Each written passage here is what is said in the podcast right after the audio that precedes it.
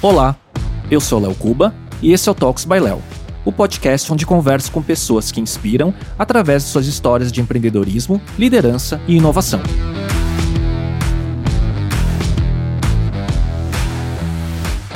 Neste episódio, eu conversei com a Marcela Rezende, vice-presidente de marketing, branding e comunicação da Madeira Madeira, o e-commerce e marketplace de móveis e decoração e que é um dos unicórnios brasileiros. A Marcela é também investidora anjo e conselheira em startups e construiu sua carreira como executiva com passagens pela L'Oréal, Bacardi, Estée Lauder e Havaianas, trabalhando no mercado local, regional e global. Conversamos sobre a sua trajetória, a virada de chave saindo do mercado corporativo das multinacionais e migrando para uma empresa de tecnologia tecnologia, suas iniciativas nos segmentos de educação e de inclusão, mentorando lideranças femininas, os aprendizados com a maternidade e muito mais. Esse é o episódio 91 do Talks by Léo, no YouTube e no Spotify, direto do estúdio da Pod Factory em São Paulo. E hoje eu converso com a Marcela Rezende, vice-presidente de marketing, branding e comunicação da Madeira Madeira, que é o e-commerce e marketplace de móveis e decoração, que é um dos unicórnios brasileiros, e ela também é investidora anjo e conselheira de startups. Marcela, obrigado pela presença. Obrigada a você pelo convite. Prazer enorme estar aqui. Terceira vez aqui? Terceira vez aqui, já virei, já tem carteirinha. então tá bom, já dá para pedir gol né, na música no, na televisão. Com certeza. tô quase vindo gravar o meu aqui. Velho. É, a gente já tem falado, né? É isso aí. Marcela, eu queria começar falando espe especificamente, né, do movimento que está acontecendo em muitas empresas de tecnologia, startups, que começaram muito nessa cultura de performance, de dados, e que cada vez mais estão entendendo que a construção de marca é fundamental numa estratégia de médio e longo prazo e que no final das contas isso vai baratear o custo também né, da aquisição lá no fundo do funil e tudo mais, né? E você vem de uma carreira de quase duas décadas, né, em grandes multinacionais, liderando grandes marcas, né? E eu vejo esse movimento acontecendo, né, de grandes executivos do mercado tradicional indo para as startups, né? Como foi esse processo de virar essa chave e como que você está vendo esse movimento como um todo antes da gente falar do seu histórico? Tá, legal.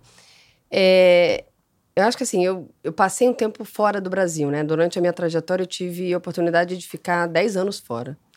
E, e isso meio que me afastou um pouco do do movimento que estava acontecendo no Brasil, do que, que tava, as mudanças que estavam ocorrendo e tudo mais. No ano de 2019, eu volto para o Brasil, outubro de 2019. Eu estava grávida de seis meses, né? A minha trajetória Alpargatas me repatriou. E, e eu fiquei trabalhando é, três meses até ter o Pedro sair de licença maternidade. Pedro nasceu dia 20 de janeiro de 2020 e a pandemia começou dia 15 de março. Nossa. Então eu passei toda a minha licença maternidade dentro de casa e na licença. Então, o que, que eu pensei nesse momento? Eu falei, deixa eu aproveitar essa oportunidade que eu tô em casa para entender o que, que aconteceu no Brasil ao longo desse tempo que eu tive fora. E comecei a conversar com empreendedores, é, fazer mentorias, tanto para pessoa física quanto para um grupo de empresas menores, né? E, e ali foi abrindo a minha, a minha cabeça, assim, eu falei, gente, o Brasil mudou muito. E todo aquele movimento de empreendedorismo que eu até vivi fora, porque em algum momento da minha carreira, é, dentro da Bacardi, eu substituí um founder e CEO que vendeu uma companhia é, para a Bacardi. Então, eu vi, participei de uma troca enorme durante quatro anos com grupos de empreendedores e todos fora.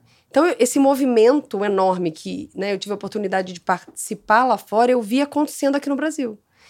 E aquilo me trouxe muitas, é, muito conhecimento e me gerou muita curiosidade.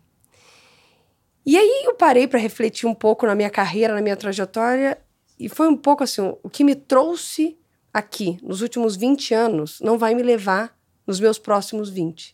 O mundo mudou muito, e principalmente o Brasil. E o que, que eu. Eu comecei a parar para pensar, mas o que, que a Marcela, profissional de marketing do futuro, precisa? E aí entrou a história da startup. Porque tem, é, em contato com esses empreendedores e que, outro tipo de negócio, a, as estruturas elas são muito menos estruturadas. Uhum. E elas são muito mais. Elas se unem, né? Que a, que a história das squads. As startups, a maioria delas trabalham no formato squad. Sim, então, muito mais ágil, enfim. Exatamente. Então você tem uma. uma é, como é que eu posso dizer? oportunidade de trocar com outras áreas que você não tem numa estrutura tão grande e que te proporciona absorver um conhecimento enorme. Uhum. Então, esse foi muito o meu drive de, como é, de fazer esse movimento, de sair de, um, de, uma, de uma carreira de multinacionais para poder entrar no modelo de startup, que é um modelo totalmente diferente da onde eu vim. Uhum. E uma outra coisa também que me driveou foi a questão de nascer online. As empresas onde eu passei meus 20 anos, elas nasceram no off Uhum. e foram para o on. E eu quis entrar numa companhia onde ela nasceu no on. Ela é digital native. Ela já ela começou de cara e agora está fazendo esse, essa migração para o off. Agora não, durante a pandemia fez essa migração para o off. Então, ver essa construção para mim foi muito complementar é, para o meu currículo. Por isso que eu pensei, poxa, para mim, para eu conseguir preparar a Marcela dos próximos 20 anos, eu gostaria de entender como funciona essas empresas novas, né, que cresceram muito rápido e, e tem essa, essa, essa ainda esse, essa, esse objetivo de crescimento exponencial. E com, e com o know-how que você construiu, que somava, porque era um know-how que não tinha, Não tinha. nativamente dentro da startup. Agora, eu vejo sua carreira e já vi outras entrevistas suas. Eu tenho a impressão de que você já tangenciava ir para o mundo de inovação ao longo da sua carreira, porque eu vi lá que quando você estava na L'Oréal, você fez uma das primeiras campanhas digitais da marca, globalmente falando, muitos anos atrás. Eu acho que ao longo da sua carreira, ela coincide com o tempo do crescimento da internet e da pulverização de canais, surgimento de redes sociais, crescimento e tudo mais, né? E quando você foi para Bacardi, quando você falou, ele era quase uma unidade de a, a, a BU de inovação da companhia lá fora, né? Então, se eu desse um resumo, então é como se você tivesse de dentro do mundo corporativo, olhando a inovação acontecendo e com teu perfil meio que sendo chamado para isso. Uhum. Eu- acho que essa é uma Sim. análise que eu faço, né? Sim. Então, só pra gente falar sobre isso, dá um resumo então dessa passagem de 20 anos por tantas marcas e tantos desafios, aí pra gente depois aprofundar um pouco mais na inovação. Legal. Então, eu né, como você mencionou, 20 anos de carreira. Comecei na L'Oréal. Então, fiz ali 10 anos em L'Oréal, metade aqui, metade eh, na França. Então, comecei no mercado local, fazendo marketing local, trabalhando com produtos de mass market. Então, produto que massivo, que, de que vende em farmácia, rede de supermercado. Aí, eu lancei um projeto em 2008, digital. Foi a primeira vez que a L'Oréal lançou na América Latina um, um- um projeto digital que não foi fácil de eu conseguir subir, porque meu chefe não acreditava no momento no digital. E eu insisti muito, fiz até sem ele saber esse projeto, fiz no, no, no paralelo quando estava pronto para lançar, eu entrei na sala dele e falei: eu preciso de grana para conseguir subir isso aqui. Esse que tinha Grazi? Era Esse esse? que tinha Grazi, vi exatamente. é. Que foi em 2008 e, e totalmente, né? A gente gastava ali, em média que nós gastava 45 milhões em mídia tradicional. E eu falei com, né, trouxe para ele uma análise, falei, se a gente quiser mudar o cenário atual, a gente precisa ir pro digital. E ele muito reticente, não, não acho que aquilo é o futuro. Eu falei, me dá uma chance. Ele falou não, e eu mesmo assim falei, convenci um fornecedor, uma agência, a trabalhar na parceria, zero custo.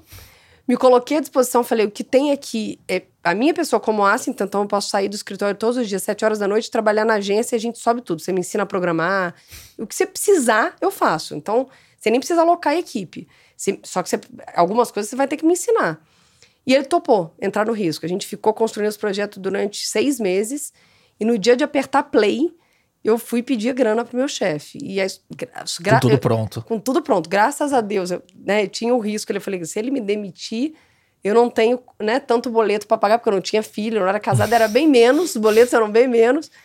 Aí eu falei, e eu vou tentar a vida em outra coisa, mas eu precisava arriscar, porque eu realmente achava que aquilo era o caminho. E graças a Deus deu certo. Isso me rendeu a expatriação, eu fui para Paris. Esse projeto te projetou. Me rendeu. E eles perguntaram o que eu queria. E aí eu falei, eu quero ir pra Paris, mas, ah, mas não, a gente não expatria ninguém do teu nível. Falei, vocês estão perguntando o que eu quero. E foi muito na Você construção... era middle manager naquela era, época? né? Era. E era muito nessa construção, né, que a gente estava até falando quando eu cheguei, eu sabia o que eu queria. Então, quando eu entrei na L'Oréal, eu entendi o cenário e eu vi, bem, aqui tem quatro divisões. Tem o produto de mass market, tem produto de luxo. E eu tenho o mercado local, o mercado regional e o global. Se eu sentar nos três tipos de marketing, se eu fizer o mass market e o luxo, eu teoricamente vou ver o ciclo inteiro do produto. E em todas as etapas da matriz, né? Local, regional, global. né? Exatamente. E aí, depois fica mais fácil para eu sentar em qualquer outra companhia. E foi isso que eu né, planejei. Então, eu comecei no Brasil, esse projeto me rendeu expatriação, fui para Paris, fiquei é, cinco anos lá, nos três primeiros anos, fazendo todos os países emergentes, que era ali Middle East, Travel Retail, South Africa e América Latina. Hoje em dia é totalmente diferente, mas eles colocavam ali, os países estavam crescendo na mesma estrutura. Então eu era entre o marketing, entre o global e entre o regional, e, de, e entre, o entre o global e entre o local. E na sequência eu pedi para fazer desenvolvimento de produto, uhum. que é desenvolver do zero. Trabalhar com laboratório, aí eu fui para luxo. Desenvolvi máscara para Lancôme, lápis de olho, Ciclos enfim. de quanto tempo, assim, para lançar? Putz. Dois anos? É, ah. Dois anos. Dois anos, porque tem é tudo muito bem desenhado a estrutura, muito processo. Muito muito processo. Então, você tem que ter um dois anos ali. Acredito que hoje em dia está bem menos esse, esse time frame ele diminuiu, mas na, na minha época dois anos. Tinha uhum. produto até que levava mais, porque às vezes a gente não conseguia chegar na fórmula ou não conseguia chegar no conceito. Uhum. Então, a gente trabalhava mais do que esse período. E, e aí fiz esse desenvolvimento, depois voltei para o Brasil, também com a L'Oréal, para poder fazer localização de Maybelline. Maybelline uma marca né, americana, veio para o Brasil e estava sozinha ali. Começou a entrar Vult, quem disse Berenice. Porque lá fora é de entrada, né? Lá fora é de entrada. Só que aqui era mais Não caro. Não era de entrada ah. porque era produto importado. Sim. E aí me convidaram para voltar para a gente poder fazer essa localização. Então, entender o que, que a mulher brasileira precisa, localizar em termos de fórmula, em termos de Sim. cor, e também fazer uma produção local. Uhum. Obviamente, respeitando os guidelines de Maybelline global, para uhum. você ter uma marca a mesma marca no mundo, mas trazendo para aquela história do global, né? É global, Sim. mas você age localmente e pensa na consumidora. Eu voltei, isso no final, final não, 2013. Isso, mês de 2013. Volto ao Brasil para fazer Maybelline, depois eu recebi o convite da Estée Lauder para fazer MAC. É, Foi pro concorrente. Fui para concorrência. E aí fiquei quase um ano. Foi quando o presidente da Bacardi Brasil, que tinha trabalhado comigo na L'Oréal, me convidou para poder sentar na cadeira de Bacardi e fazer diretora de marketing 13, Bacardi 14. Brasil. Isso, isso. E aí fui para Bacardi, fiquei na Bacardi um ano, Brasil. Então era diretora de marketing ali de todas as marcas do portfólio que estavam Caramba. no Brasil. Então a gente é, tem Grey Grey Goose, Goose e Campari. é, Campari, não, Campari não. Campari não é é, concorrência. É, Martini, Martini, Martini. É, Bombay Sapphire, Tequila Patron. Sim. Então tem bastante marca bacana ali. Fiquei um ano no Brasil. Patron, cujo founder, ele é do universo da estética, né? O The Joria, que era Paul Mitchell. Sim, sim. sim. É, e foi comprado Foi depois, comprado, né? exatamente. E foi comprado durante o período que eu estava em Nova York. Depois, eu já tinha entrado na Bacardi e estava sentada em Nova York nesse momento que foi. É. Eu falo isso porque eu, eu assisto muito Shark Tank americano. Ah, legal. E ele era Shark Legal. lá. É. Ele lançou um produto incrível, né? É. E aí, o que, que aconteceu? É, E eles me. Enfim, aí falaram, Marcela, a gente tem uma oportunidade de ir pro México. Você não quer fazer o que você faz hoje numa cadeira no México, Ameri- é, América Latina? Eu falei, beleza, vamos embora. Porém, eu tô namorando e eu não vou abrir mão da minha vida pessoal. Nesse momento entrou vida pessoal. Até então, meu foco era profissional. Então eu estava muito centrada ali em focar em construir a minha carreira, porque eu sabia onde eu queria chegar. Mas eu queria também construir uma família. E isso estava nos meus planos. Então você estava como diretora de marketing Brasil, Brasil. e você podia virar diretor de marketing regional. Isso. Aham. E aí eu falei, ok, mas desde que minha vida pessoal precisa ser considerada. Uhum. E eu não vou ficar morando no México. Eu preciso voltar uma semana por mês. Se vocês toparem nesse formato, eu tô dentro. Toparam, então eu, eu morava num hotel, ficava três semanas no México e uma semana no Brasil, fazendo ida e volta. E o- ele, João, ia uma, um fim de semana por mês. Pra lá. Então a gente se via duas vezes. Uma semana lá e depois a semana aqui. Isso, mas ele não ficava uma semana, ele ficava um dia. Ah. Ele saía sexta, porque ele trabalha no mercado financeiro, não Hum. podia sair da mesa. Então ele saía na sexta-feira à noite, ia pro México, chegava sábado de manhã, de semana, passava a noite, voltava domingo à noite e direto pro banco. Chegava segunda-feira de manhã, direto pro banco. Não, e a gente se via então um fim de semana por mês e uma semana por mês. A gente ficou nessa vida durante um ano. Na sequência, Bacardi comprou Cachaça Leblon. Como a Bacardi faz inovação, investe em empresa Hum. Aquisição. pequena e tem a, a primeira opção de compra quando essa empresa quer ser vendida. E aí, Leblon apareceu no portfólio E eles me convidaram para substituir o founder e CEO. Aí eu era em Nova York, headquarters Nova York, sendo que tinha uma estrutura em Londres e Paris, ali Europa, então a gente é, vendia, tinha não só a equipe, mas também vendia para Europa, Estados Unidos, então todo ali é, Estados Unidos, apesar do headquarters ser em Nova York, eu tinha que viajar os Estados Unidos inteiro e Brasil. Porque a gente fabrica no Brasil, né? Fabricava, no, continua a fabricação sendo no Brasil. E aí você virou uma GM, então, uma General Manager É isso. do, da no marca. formato da marca Leblon. Você saiu de- da cadeira de marketing e virou uma. Isso. Entendi. E aí eles fazem, para ganhar é, velocidade, eles não colocam dentro da máquina Bacardi. Hum. Então existe um grupo de marcas que trabalha de uma forma totalmente independente. Então tem algumas estruturas que são compartilhadas com um negócio grande, Da Corp. Hum. core, que é comercial, recursos humanos, Distribuição. finanças. Uhum. distri- Então, isso é sim. Eu uso do Bacardi, das marcas grandes, né? Eu usava. Só que algumas coisas, agência, homologação, processo, é Tinha totalmente diferente. Hum. Então era uma aceleradora quase. Total, Ah, total. ah. E aí, quando o business começavam, os business começavam a crescer e tinha potencial para entrar dentro da máquina grande, migrava para a máquina grande. Uhum. Mas aí ficava esse grupo de marcas pequenas, startup. Sim. Startup. É, Sim. É uma startup dentro de uma multinacional. Você estava ensaiando já nessas. É isso. né? Hum. E aí eu vi ali muita coisa, como eu mencionei, eu vi muita. Novos métodos de trabalho. Total. né? E a gente trocava muito com outros founders e com outras marcas que também tinham sido compradas, Que outra conversa. Não é igual executivos. Não. Então você tinha uma velocidade, um go-to-market, uma maneira de fazer as coisas muito mais rápida ali. E tinha uma né, abertura, eh, coisas novas que a gente vivia e via que não tinha no negócio grande, porque era outra, né, outra necessidade. E aí, dali, é, eu casei, enfim, fui convidada. Pra, eles fizeram uma coisa super legal, me convidaram para fazer um programa de Harvard. Eles selecionaram alguns executivos do mundo e fizeram aquele OPM num Sim. formato é, de dois anos para os executivos da Bacardi, Uhum. com os goals ali que eles delimitaram junto com o Harvard. E você já estava lá, né? Já tava lá e fiz. E, e aí, quando foi, eu engravidei, casei em 2018. Casei em 2018, engravidei em 2019. E aí, quando eu tava com três meses de gravidez, a Pagatas me liga. A Marcela, a gente queria te fazer um convite. Eu falei, gente, vocês não vão querer me convidar porque eu tô grávida de três meses. Vocês vão querer contratar outra pessoa.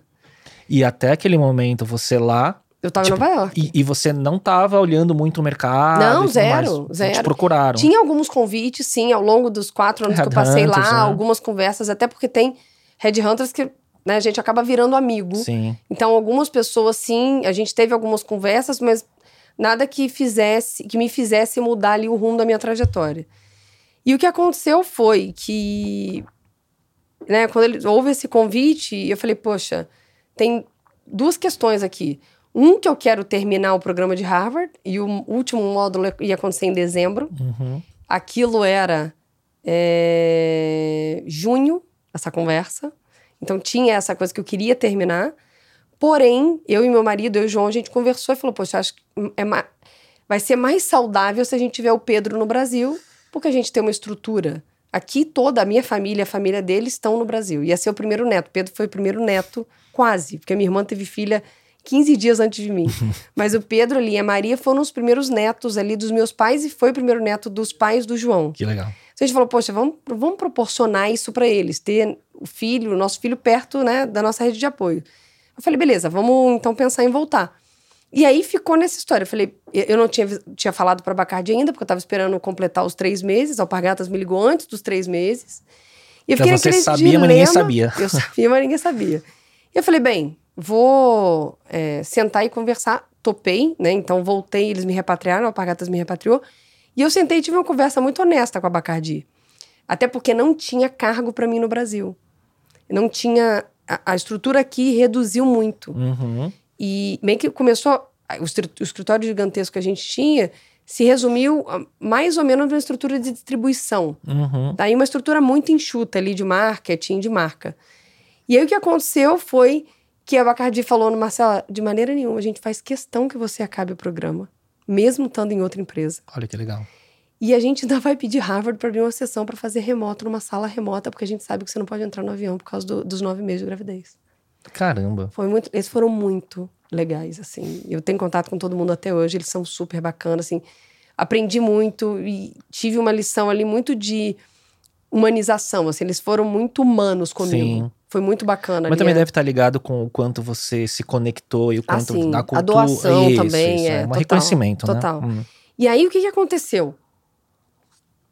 Acabou que eu voltei, então entrei na Alpargatas e fiz o último módulo grávida aqui, no home Remoto. office, remota, Caramba. deixa assim, tava mega inchada, porque tava um mês antes do Pedro nascer, aquele calor do Brasil faz, né, no final do ano.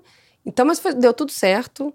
E, e, aí, na sequência, eu saí da licença maternidade, que eu contei um pouco, falei com mais de 200 pessoas remotamente, e ali me acendeu uma luz. Eu comecei, então, a fazer meus investimentos anjos ali na pandemia. Então, hoje eu tenho é, quatro, mas eu comecei com esse movimento ali na pandemia abri esta frente e aí foi onde apareceu Madeira Madeira. E aí eu fiz a migração. Isso antes ainda de começar a pandemia? Isso. Não, a pandemia já tinha começado. Tá, tá bom. Isso foi depois da pandemia. Eu começo, uhum. pandemia começou, eu comecei a fazer meus papos e tal. Comecei a. Primeiro da minha mentoria, sentar no board, depois que veio meu primeiro investimento anjo. Aí depois do uhum. primeiro, os outros vieram na sequência. Porque aí, quando você entra dentro de um, né, do ecossistema, as pessoas já te mandam um pitch. Sim. Maia, eu tô entrando nessa investida, você não quer entrar comigo? Então, muitas das investidas foram amigos que me levaram, que a gente tinha mais ou menos a mesma tese ali, que é no founder. Sim. É, que a gente acredita que quando o founder é bom, ele vai pivotar um negócio, mesmo que o negócio esteja uhum, passando por, um, por uma situação é, difícil.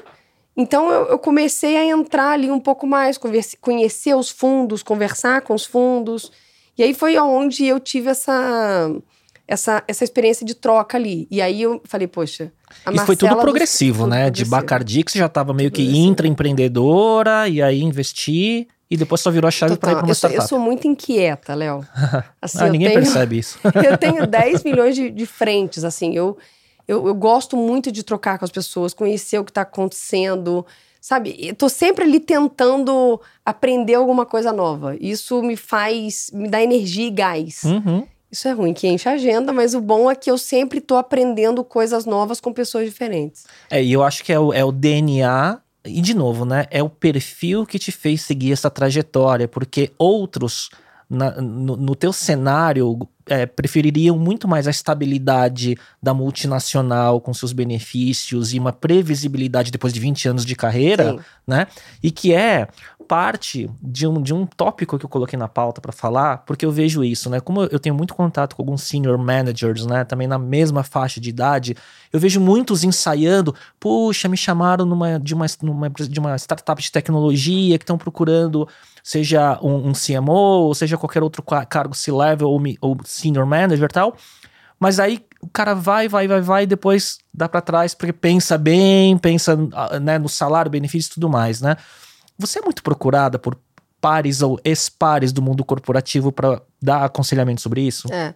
Sou, e não só isso, mas também uma nova geração que ainda está em dúvida. Ah, eu estou em multinacional, será que eu migro? E já está mais no middle management, não senior ainda. Não, ah. Senior e middle. Ah. Então eu tenho grupo de Porque pessoas. Porque a idade não é mais troco. questão, né? É. Eu tenho grupo de pessoas que troco e eu tenho algumas pessoas que eu mentoro, mulheres, se fazem essa pergunta. Mulheres que estão em startup, mulheres que estão multinacional e que eu troco ali bastante e que vem muito para mim com essa questão dessa pergunta. E tem uma coisa, Léo, que é você tem que ser mão na massa. Esquece. Hoje em dia, né? Assim, a estrutura de uma multinacional, ela é muito mais organizada uhum. e muito mais estruturada. E ela é delimitada. Numa startup, zero. Então, assim, a startup é, a bola tá quicando, quem pegar, pegou. E como é que a gente faz isso aqui para andar? Começa para uma área, vai para outra, e você já não sabe de divisão de que área tá.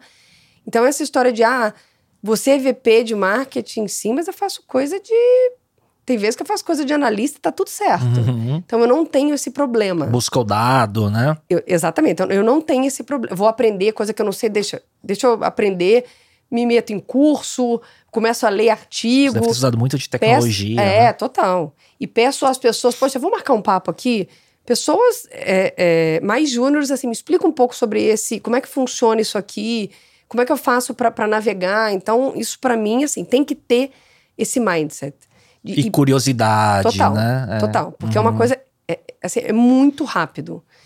Enquanto na multinacional você vai, você sabe exatamente o que vai acontecer durante o ano. É, você prepara o budget, prepara o plano, aprova, consegue a verba, aí você vai acompanhando ali, vai uhum. trazendo os resultados mensais, mas você sabe aonde tem os picos e aonde são as reuniões que você vai fazer os checking points. Na startup não é bem assim. Então a coisa é, putz, aconteceu isso, eu tenho que olhar para esse negócio agora.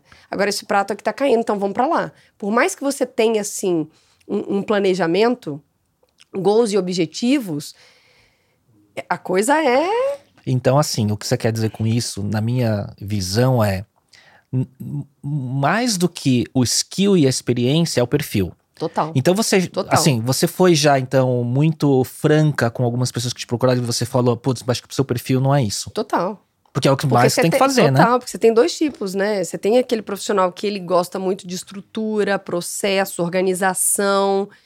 Esse é um tipo, assim, isso é muito mais multinacional do que startup. E uhum. tem aquele outro profissional que é curioso, que mesmo que não seja uma bola dele que ele entra, que coloca a mão na massa, que é você não saber o dia de amanhã. Sim. O dia de amanhã pode ser que, ah, migramos, temos que fazer é, é, esse projeto aqui vai ficar parado, porque aquilo ali entrou na prioridade e, e tá tudo certo. Você tem que saber lidar bem com isso. Uhum. E tem o inverso também, né? Então, tanto alguém que tá numa grande empresa multinacional tradicional que tem toda essa questão de estrutura e a pessoa pode estar tá infeliz lá porque precisa desse ambiente mais não seria a palavra caótico, mas talvez mais dinâmico, né? Uhum. Mas deve ter o inverso também, né? De gente que tá em startup Total. que estaria melhor em, em Big total, Corp, né? Total. E tem muita coisa que acontece, que é essa história que eu que falei... Que sofre, né? Pela incerteza, é, né? É, total. E tem uma coisa que a gente não mencionou, que é... São as Big Corps, ou as empresas gigantes, que tem braços onde são startups. Uhum. Que é um pouco do que é Bacardi. Sim. Tem vários outros exemplos que fazem isso, que tem unidades de negócio dentro de uma estrutura gigantesca, onde funcionam como startups. Sim, e tá fazendo essa... M&A, né? Fazendo Exatamente, né? que tem essa mentalidade, que é o que a Bacardi, que eu mencionei que eu participei de um processo dentro da Bacardi. E tem outras multinacionais também fazendo a mesma coisa, empresas brasileiras que estão fazendo isso. Uhum. Então tem esse, essa, esses três formatos e eu acho que é questão de perfil. Acho que não tem certo ou errado. Com certeza, tudo... acho que é, é, tudo depende. Agora, uma, uma pergunta de curiosidade. É, você não precisa dar uma resposta muito objetiva, direta, mas olhando essa trajetória, você acha que o próximo passo dentro dessa sua régua evolutiva é, darwiniana, é, empreendedor, é, profissional, seria ser uma founder? Olha, pode ser uma opção, pode ser uma opção, eu não, eu não descarto, tá? É... Mas eu não sei ainda, não sei, eu tenho... Tem, tem algumas frentes, já, é, eu tô... Tem algumas frentes é, que eu venho abrindo é, há algum tempo, eu, eu, assim, gosto de algumas coisas, que acho que existe é, oportunidade, mas eu não, não, não sei se está na hora, uhum. sabe? Eu, eu ainda. Eu acredito que ainda tem um chão ainda para aprender, sabe? Tem, tem mais coisa que eu preciso uhum. absorver uhum. desse novo mundo. A gente está com o chat GPT entrando agora. E isso é assim, tá mudando a maneira da gente fazer as coisas. Não, e foi um furacão, né? Furacão. Tudo muito rápido, Tudo muito, né? Olha, eu lembro de dezembro, final do ano, é. eu soube, mandei pra minha equipe, falei, vocês, Exatamente vocês essa, precisam... É, quase no recesso de fim de ano, né? Vocês precisam Eu passei Natal fazendo query. Sobre... É. Não, vocês precisam estudar sobre isso. isso. A nossa vida vai mudar com esse negócio. E aí fiz todo mundo, falei, vamos fazer treinamento, é, ver esse, esse, é. esse vídeo, entra, faz o login, já vamos, sabe? E comecei a introduzir a turma toda tá usando. É impressionante. É, é. E trouxe para amigos. Tem um amigo médico. Eu liguei para ele e falei: Você conhece isso? Ele não. Eu falei: Você precisa conhecer. Eu, ele falou: Preciso de um. Ele estava buscando uma pessoa de marketing.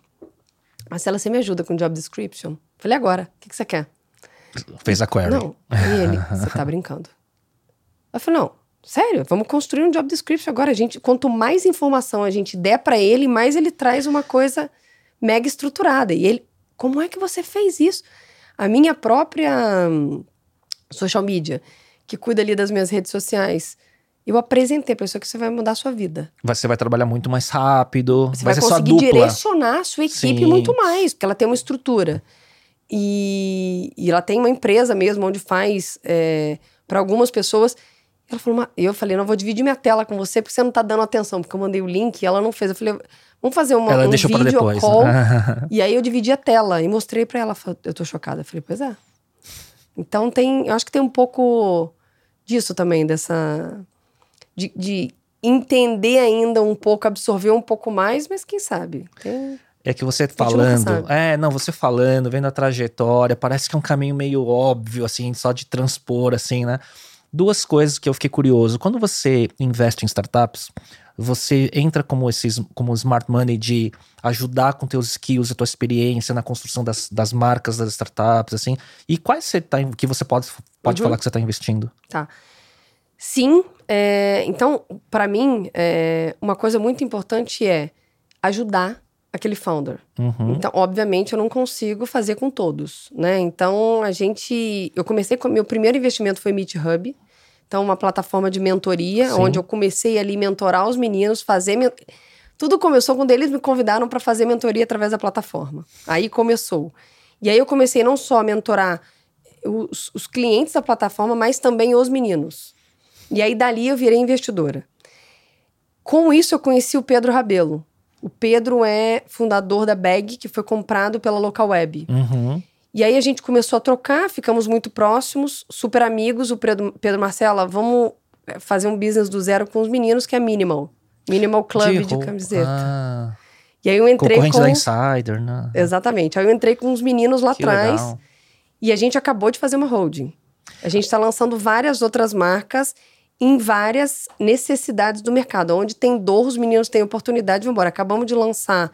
Lançamos o primeiro masculino. Agora estamos lançando lençol. Não, e aí tá perto de bens de consumo que você conhece muito bem, né? Produção, distribuição. Total. por Puta, muito skill você traz, né? E aí, não sequência, estamos lançando feminina. Então, mesmo, com a mesma pegada. Então, os meninos, a gente, da, da mínima, saiu uma holding. Dessa holding, aonde tem necessidade no mercado, a gente está avaliando para entrar. E a mínima foi a segunda, Last Link. Gustavo Caetano, Israel, é, Mel- Mélios também entraram, Sim. com o Michel. Sim. É, super amigo também próximo, ficou próximo, Marcela, vamos entrar.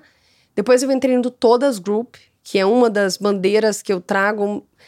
Não foi nada fácil chegar até aqui sendo mulher. E Depois a gente Uhum, abre um pouco Sim. essa pauta e, e eu, eu me sinto na obrigação de deixar um mundo melhor em relação a isso e a outras frentes também para a nova geração e para o meu filho. Uhum. Então, é uma das, da- das frentes que eu tenho, eu investi no Todas, que é uma plataforma que estudou os skills, soft skills das mulheres e fazem treinamento. Estudou, elas estudaram mulheres da América Latina de liderança para identificar quais foram os pontos chaves, os skills chaves para essas mulheres se desenvolverem e se tornarem mulheres de sucesso. Uhum. E elas têm uma plataforma e fazem todo um treinamento, oferece não só B2B, mas B2C, para desenvolvimento desses skills específicos. Que legal.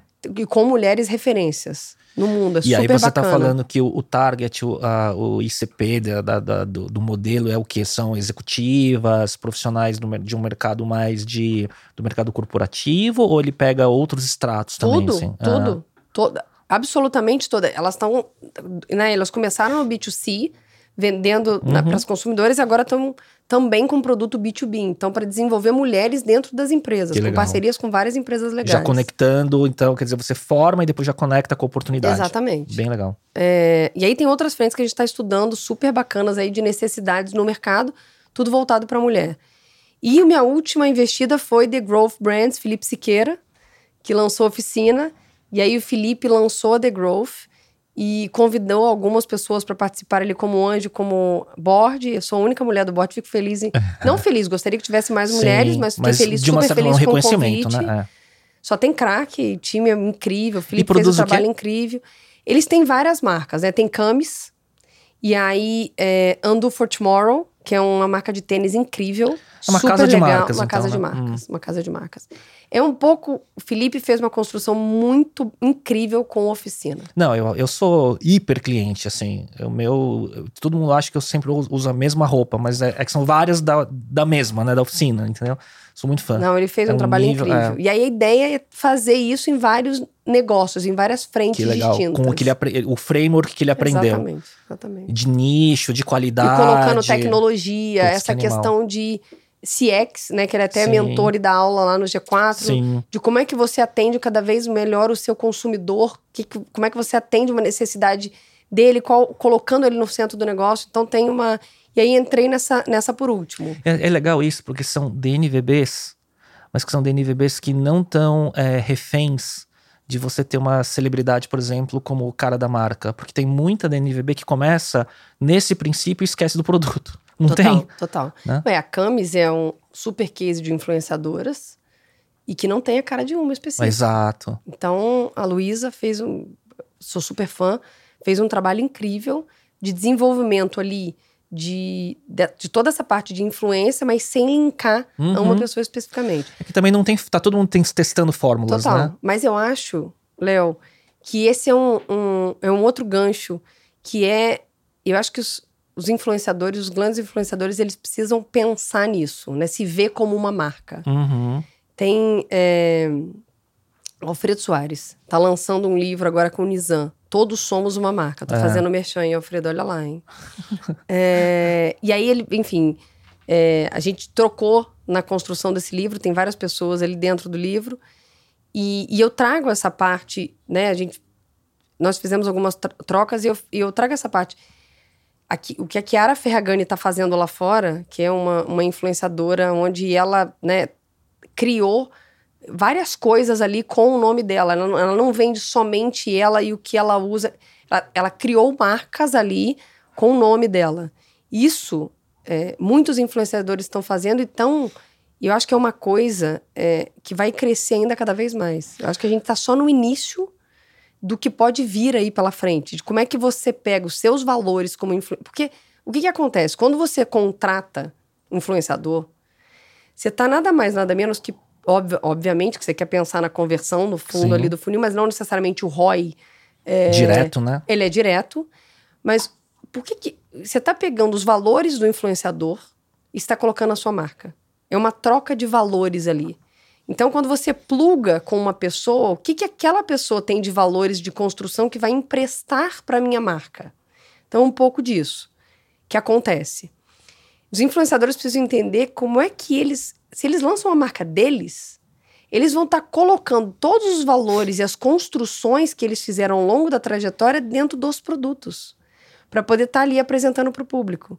Então, acho que é uma forma extremamente é, smart de abrir mais uma frente dentro dessa frente de influência Sim. que é algo que já existe há muitos anos, não é de hoje.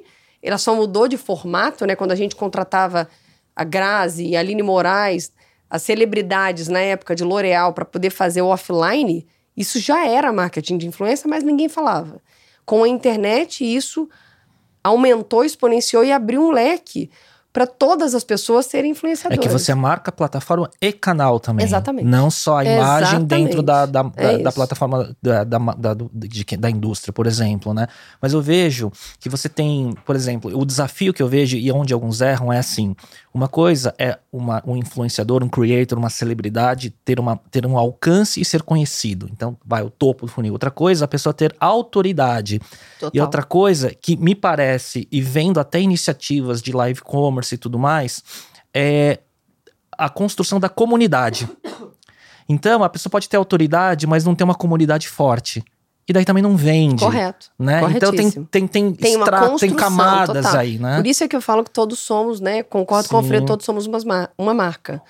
Porque as pessoas, elas têm que se ver como uma. ma- Os influenciadores precisam entender que é uma construção Sim, igual você faz para uma marca, sim. igual você faz para uma empresa. É uma coisa que não, não se constrói da noite pro dia, tem que ter estratégia, tem que ter pilares. E a base do branding tem que ter frequência, consistência e você tem que trazer uma comunicação próxima e A humanizada mensagem. e isso faz a construção da comunidade que, consequentemente, quando você se abre ali, né? Você tem essa, toda essa parte, e abre como um canal, quando você começa a trazer ali é, é, os seus valores, tangibilizando em produtos ou serviços, é muito mais fácil para você conseguir atingir o público.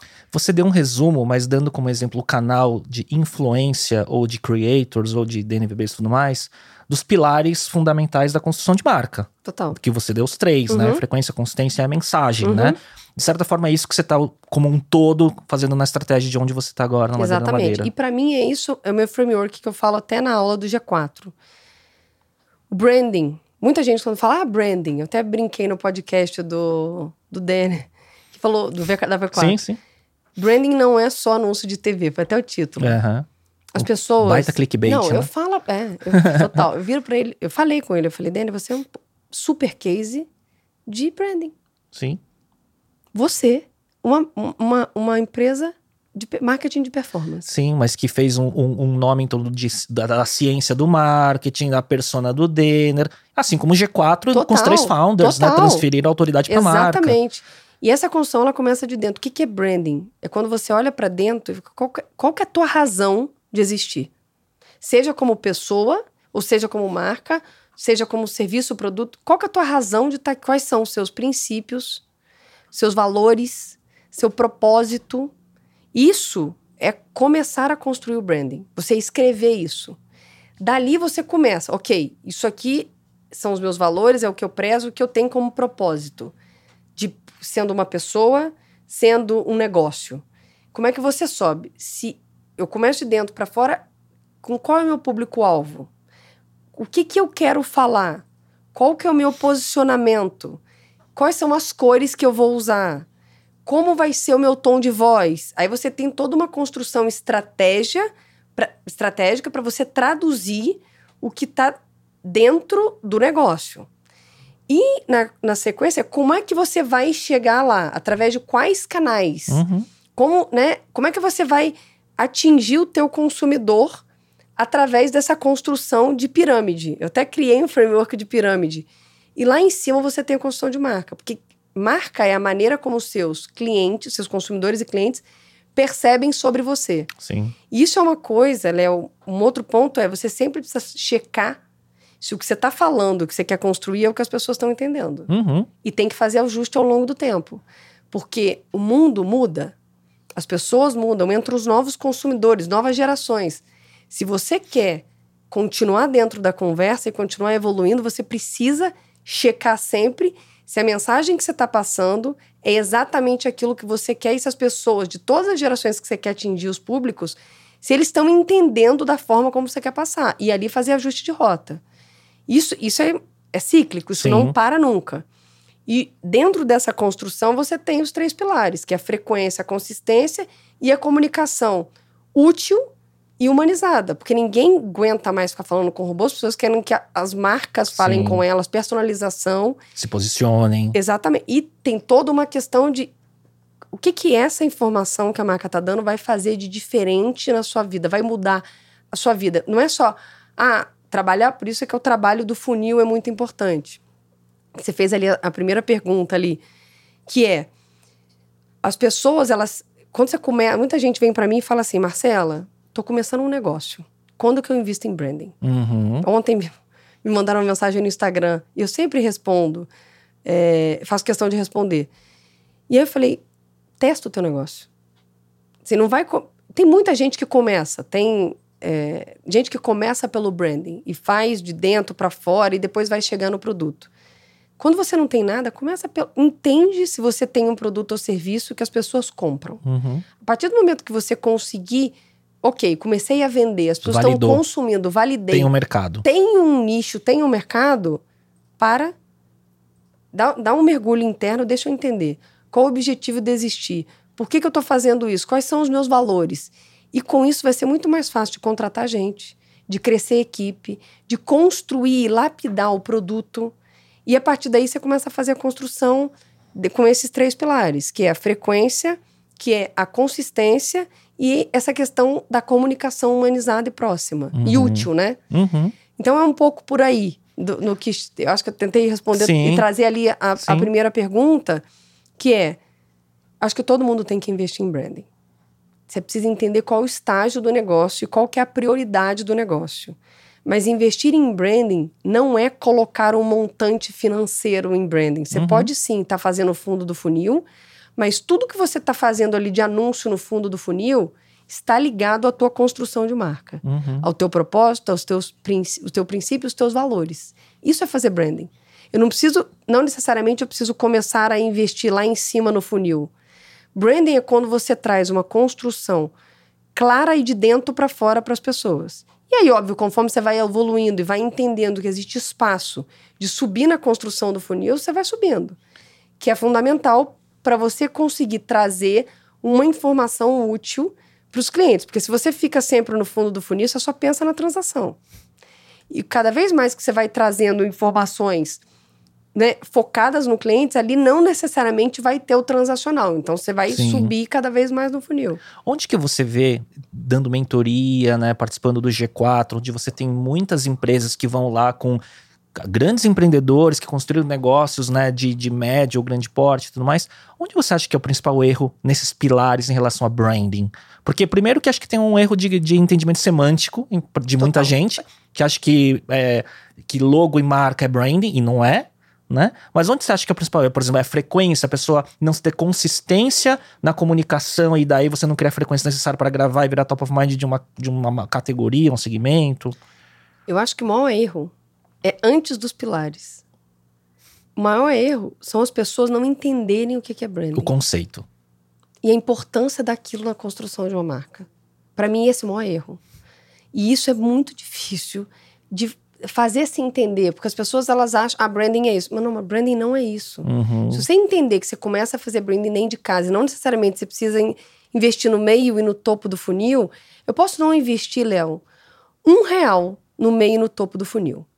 Mas se eu tenho o meu propósito bem definido como marca empresa, os meus valores muito claros, se eu tenho a minha cor muito bem definida, o meu tom de voz, quem é meu público-alvo e quem é minha persona, quais são os canais que eu vou estar presente ali na vida daquele consumidor. Se eu tenho toda esta construção muito bem alinhada, posso não investir um real no meio no topo do funil. Você pode fazer tá branding no um- saque, né? Respondendo mensagem de, de consumidor, né? Isso é branding. Sim. Aonde o consumidor te olhar, ele vai entender. Eu estou falando com esta marca. Uhum. E não necessariamente ele vai precisar ver uma logo ou ele vai precisar ver uma cor. Exato. Por isso que eu falo que a- o erro é até antes dos três pilares. Uhum. O erro é as pessoas entenderem o que é branding. E a partir daí, ok, usar, né, da maneira correta. Marcela, falando assim, né, de tantas coisas, a gente falou de carreira, é, de construção de marca, né, de até de estratégia de canais, investimento anjo, causas, né, de, de liderança feminina. Pergunta que vem aqui agora é como dar conta, como equilibra os pratos e como que você gerencia tempo e energia em relação a tudo isso? É, não é fácil. Assim, energia eu tenho de sobra, né? Você já percebeu que eu sou ligada numa tomada de 15, 20. De vez em quando dá um ruim, eu já tô um, um pouco gripada, porque o corpo não aguenta e pede, ah, socorro, socorro, tá me estressando muito. Então eu tenho que parar antes, estou errada nesse quesito. É, Mas eu acho que é assim. Primeiro você tem que ter o seu objetivo muito claro. Eu tenho todo ano três objetivos. Pessoais e profissionais juntos. Então eu começo o ano de largada 1 de janeiro, eu já sei o que eu quero cumprir até dia 31 de dezembro daquele ano. E eu escrevo isso periodicamente num caderno. E não olho a página anterior. Eu falo. E, e eu, engraçado que às vezes eu, re, eu revisito o caderno e olho que eu escrevi a mesma coisa de maneiras distintas. Olha só, frequência e consistência. Total. Então, isso, é- isso é muito importante. A história ali da gratidão, né? Você agradecer, poxa, por ter saúde de estar aqui, né? De ter condição de gastar tempo com a família, com o filho. A gente esquece disso. Pequenas coisas. Porque a gente entra num modus operandi automático tão acelerado Sim. que às vezes a gente precisa parar e olhar para o lado e entender, poxa, né, obrigada a Deus por tudo que eu tenho e reconhecendo as pequenas coisas. Pequenas coisas. Sim. Porque às vezes a gente tem uma tendência a. Você tem que ficar muito com o pé no chão, sabe? Você tem a tendência. Ah, mas às vezes você tá reclamando de alguma coisa, mas você olha fala, eu tô reclamando disso por quê? Então, eu tenho muito essa questão do objetivo e da gratidão. Praticar a gratidão e entender ali por que, que eu sou grata pelas pequenas coisas no meu dia a dia. É uma É. base do seu framework. É né? isso. Hum. E eu aconselho isso a todo mundo. Todo mundo. Porque, e, e todos os níveis. Porque se você não tem esse objetivo claro que você quer atingir no ano. Sim, é, é muito mais fácil você tomar suas decisões. Muito mais fácil de você. Falar não. Total. Porque chega um ponto, Total. e acho que é o seu caso, que boas oportunidades não faltam. Total. Mas não dá pra. Não, dá dá pra abraçar o mundo, esquece. Tem uma frase que eu falei num episódio recente, que em inglês é mais fácil, é, era You can anything, but you can't everything, né? Exactly. Exatamente. Não, é isso. Uhum. Então, esse é um, um ponto. Ter uma rede de ajuda. Então, eu não consigo hoje ser quem eu sou se eu não tivesse uma rede de ajuda. E aí, são é minha família, a família do João, amigos é, e os funcionários que a gente tem. Então, Sim, staff, né? Exatamente, não tem como. Então não tem que ter uma rede de apoio no lado pessoal. Não tô falando no profissional, Sim. não tem jeito. E com todas essas frentes, entender que são muitos pratos. Eles vão cair. E tá tudo bem. Você acha que isso é um grande aprendizado com a experiência? Total, Porque, por exemplo, eu total. sou eu sou acelerado, sempre fui muito ansioso e sempre tô, sempre tô olhando onde a bola tem que estar e não onde a bola já chegou. E aí você perde um pouco do, do negócio da Total. gratidão, entendeu? Total. E nunca tá satisfeito. E aí, E aí a Tem uma- idade e terapia vai ajudando É tudo isso. isso. a idade, maturidade, terapia, mentoria, Sim. experiência, vai te colocando em perspectiva. E se esse prato, obviamente, né, eu não vou falar "Ah, o prato vai cair, não. Se tem coisas sérias que estão com risco de cair, aquilo é muito importante na tua vida, você não pode deixar aquilo Claro. cair. Não Você é tem assim, que dar se uma cair, atenção. caiu, claro, Não, claro. você tem que dar uma Sim. atenção.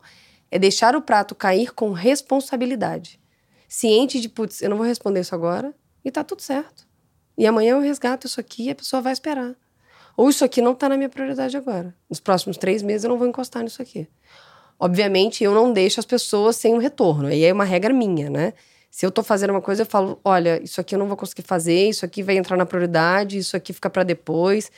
Então, não, não é que eu né, vou deixando. Obviamente, também tem uma questão ali de WhatsApp, e ele vai chegando, chegando, chegando, chega uma hora que você não dá conta, mas É, falência da comunicação. é, né? total. Porque os pratos, eles vão, né? Conforme você vai abrindo frente, o prato aumenta, a quantidade de prato aumenta. É. E, e tem uma coisa. Eu percebo que você é muito boa, assim, pelo pouco contato que a gente teve prévio a gente gravar, você é muito boa e eficiente na comunicação. É, isso eu, Então, por exemplo, eu te mandava. direta. Tinha WhatsApp seu 10 e meia da noite, ah, tô esperando a pauta. Ah, dia seguinte re- respondi, tá, briga. Cara, no caminho, ah, vou atrasar. Meu, você é muito direto ao ponto Total. e não deixa. Você não deixa algo no ar, assim. Isso é interessante. Não consigo. É, é, isso eu sou testemunha. é. Se você tá com alguma coisa, você Sim. vai estar ciente. Você não deixa ali. nada em pendência. Ou é não. sim ou não, e É se é isso. sim, você mantém o É follow-up em cima, é né? isso, é Aham. isso. Eu não deixo você, mas a Marcela não me respondeu. Sim. Eu não sei se a Marcela vai chegar, se ela vai estar atrasada. Sim, sim. Eu, eu tento alinhar a minha expectativa com a tua pra gente não, não ter desalinhamento Uhum. aqui. Então eu sempre tô checando isso, faço isso na vida pessoal e na vida profissional. Sempre, com todo mundo que trabalha comigo. É, então, pra mim, é um pouco. Um pouco disso. O conselho é, sim, dá pra fazer tudo, só que tem que ter responsabilidade, tem que saber Uhum. dizer não. Ah, eu tava falando sobre a questão da maturidade. Conforme a gente vai evoluindo, vivendo algumas situações, a gente vai ficando mais é, seletivo também, vai entendendo, poxa, isso aqui é prioritário, isso aqui não. Isso aqui vai esperar, isso, sabe? Então, você vai conseguindo saber dosar mais. A vida também te E encarrega sofre menos, né? sofre menos. E tem aquela história, é isso que eu queria puxar, da exigência. Eu sempre fui muito exigente comigo. Sou, sou até hoje. E muitas das vezes eu me cobro muito. Você é a pior chefe, né? Eu sou a minha pior chefe.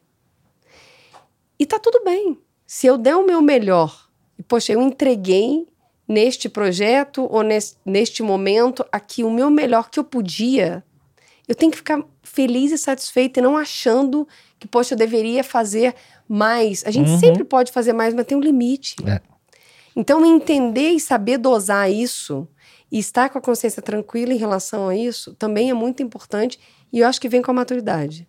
Marcela, você com, com tudo isso, né? Com, com a sua experiência profissional, que o escopo foi aumentando, né? De carreira, é, de vida pessoal, de mãe, de investidora. Como é que chegam as mulheres para você pedindo ajuda, mentoria e como que você consegue encaixar tudo isso? É, foi, menciona, foi, eu tô rindo, mas foi treta chegar até aqui.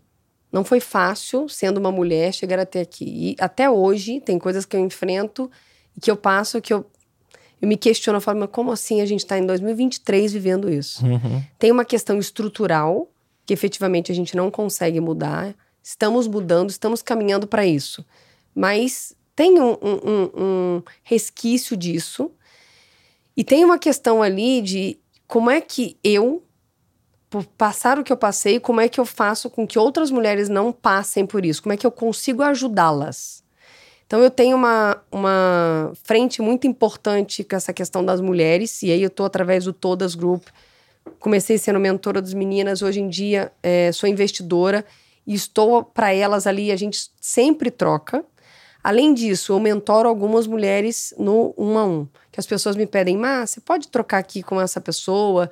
Tá passando por esse momento. E tem ali algumas pessoas, algumas mulheres que eu seguro na mão e ali tento trazer um pouco da minha experiência e o que, que eu passei ao longo da minha carreira que pode ajudá-las. Então, mesmo que eu não consiga fazer algumas vezes uma hora de mentoria, eu falo, me manda um áudio no WhatsApp, aquela história da comunicação. Como é que eu posso te ajudar? Eu gravo um áudio ou escrevo uma mensagem. Eu sempre estou buscando tentar ajudá-las baseado no que eu vivi e no que eu aprendi até hoje. Essa é uma frente muito, muito, muito importante na minha vida. E eu via, daí vejo até hoje, infelizmente, muitas mulheres competindo. Mais do que entre homens. Mais do que entre homens. E Você já foi uma dessas? Já. Já, porque te, o sistema te coloca nessa uhum. situação. E às vezes você não tem consciência daquilo que você está fazendo. E essas viradas de chave, soft skills, você acha que vai, foi mudando com o tempo, Total. com a vida pessoal? Total. Ah. Nascimento do Pedro, ter passado por uma pandemia, ter, ter evoluído como líder, como pessoa, como mãe, como mulher. Foram. Eu não vou te dizer que foi uma coisa, óbvio que a pandemia e o Pedro ter nascido foi uma virada de chave grande na minha vida. Mas eu ter a possibilidade de ver aquela, talvez, aquela competição de fora, falar, gente, mas eu fiz isso, isso não está correto.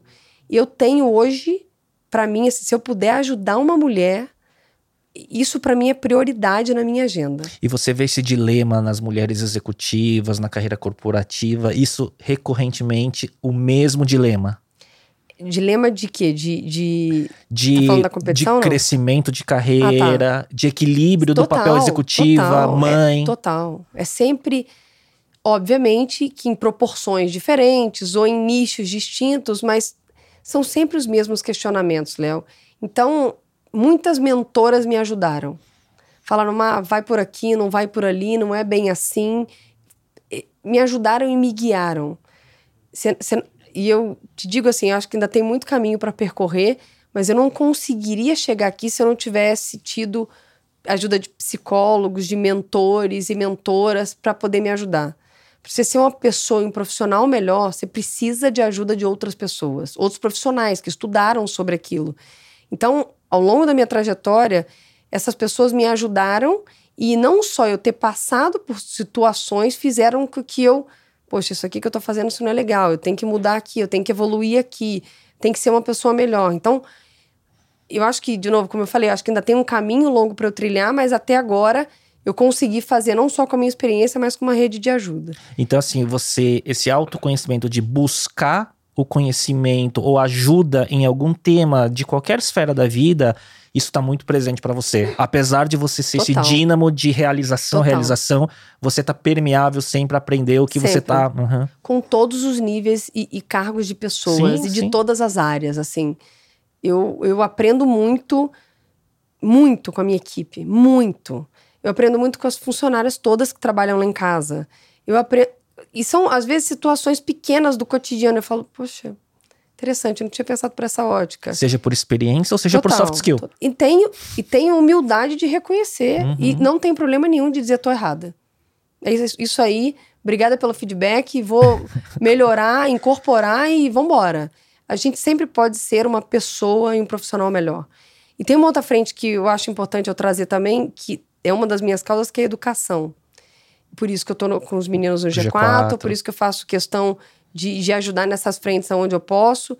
Eu acho que a nossa, a nossa, nosso país, ele vai mudar se a gente conseguir dar educação de base para todo mundo. E eu tive a oportunidade de nascer numa família que me proporcionou isso. Então, se eu puder fazer isso para outras pessoas, não só para o meu filho, mas para as outras pessoas, é, para mim é um privilégio e, e me sinto honrada de conseguir ajudar. E eu acho que é um pouco por aí. Se a gente, se cada um fizer o seu pedacinho, se a gente conseguisse dar educação de base para todo mundo, com certeza o cenário ia ser diferente. Tudo que você falou, né, dessas iniciativas, além do, do hard work do dia a dia, ele tá de certa forma ligado à educação, né? Seja mentoria, seja todas e tudo mais. Ele é conteúdo, ele é conhecimento, experiência, né? De certa Total. forma, né? Total. E materializado de tudo formas diferentes. É, tudo né? se interliga. E nessas duas frentes, assim, tem a frente. E eu me sinto mais para eu poder ter uma causa, eu tenho que me sentir confortável naquilo. Uhum. A questão de. Para é... você se doar, né? Porque você não consegue e fazer. A questão de mulheres é uma coisa que eu vivi na pele. A questão da educação é uma coisa que eu vejo hoje. Cada vez que eu tenho acesso à informação, a cursos. Eu sou outra, eu sou outra profissional, sou outro tipo de pessoa. Então, isso para mim é algo que é do meu dia a dia. Então, eu, são causas que, que eu passei que eu faço questão de passar para as outras pessoas. Legal. Como que é. Como que tá a fase hoje de mãe de três anos de idade? Porque é aquela coisa, cada momento muda, né? O Total. escopo, as preocupações, né? E como não tem manual, né? A gente vai vivendo, né? Total. Tá muito legal, porque assim, agora, eu acho que ele tá chegando. Ele tem três, três anos e três meses. Já começa a sair aquela fase do cuidado físico extremo, de que você acha que qualquer hora vai cair e se machucar, é. né? Não, é, mas o Pedro, ele é bem comedido. Hum. E ele é mais do sentar para ler um livro, ele é mais intelectual. Ele, o, o pai é. O pai é. Então ele puxou mais o pai. O pai é total pai, total pai. O pai é muito organizado, muito programado, muito calmo. Ele então casa, tem metodologia. A, a, casa agradece essa paz. A casa agradece essa Não, é muito equilíbrio, assim. Eu agradeço o meu marido por todos os dias da minha vida que ele me traz, sabe, Marcela, é, ele criou uma regra agora que eu tenho que respeitar. Ontem eu não consegui celular, sem celular de 7 e meia às 9 e meia. Acabou, que é o horário do jantar. Noite. Né? Sem celular. Em casa aconteceu a mesma coisa, só que é o inverso. O, o, o esse tabanado sou eu. ela é o, e ela o, é centro, o centro e ao mesmo tempo executivo e tudo é, mais. Né? É. Então ele, ele trouxe isso e ele me puxa muito ali é, para a realidade. Do tipo, Marcela, vamos dar uma desacelerada. Às vezes ele fala no final de semana, a gente sempre vai para Deve tirar sarro, né? Faz um é, escape, é, é, é, A gente vai para um para casa do interior e a gente fica lá de sexta-feira à noite até domingo à noite, ou até segunda. Então Você a gente dá uma descompressada, é. Hum. É, mais ou menos. Ele fala, Marcela, vamos ficar o fim de semana inteiro sem celular? E a gente fica aqui só na terra, com, enfim, conexão. É, eu tento, algumas vezes é difícil. Aí ele fala: será que o seu cérebro ele pode parar de funcionar assim? em algum determinado hora, será que dá pra estar off?